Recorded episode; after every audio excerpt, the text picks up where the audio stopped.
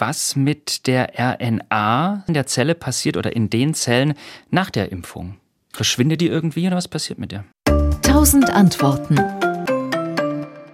Ja, also die, das Hauptproblem tatsächlich bei diesen Impfstoffen ist, dass diese RNA relativ instabil ist. Ähm, also RNA sind relativ schnell abgebaut. Das heißt, wenn so eine RNA in die Zelle kommt, dann wird da für eine gewisse Zeit eben dieses Eiweiß des, des Virus produziert von dieser Zelle aber die RNA wird dann relativ zügig abgebaut. Das heißt, man hat eigentlich eine kurze Zeit, wenn man so möchte, wo diese RNA überhaupt im Körper vorhanden ist.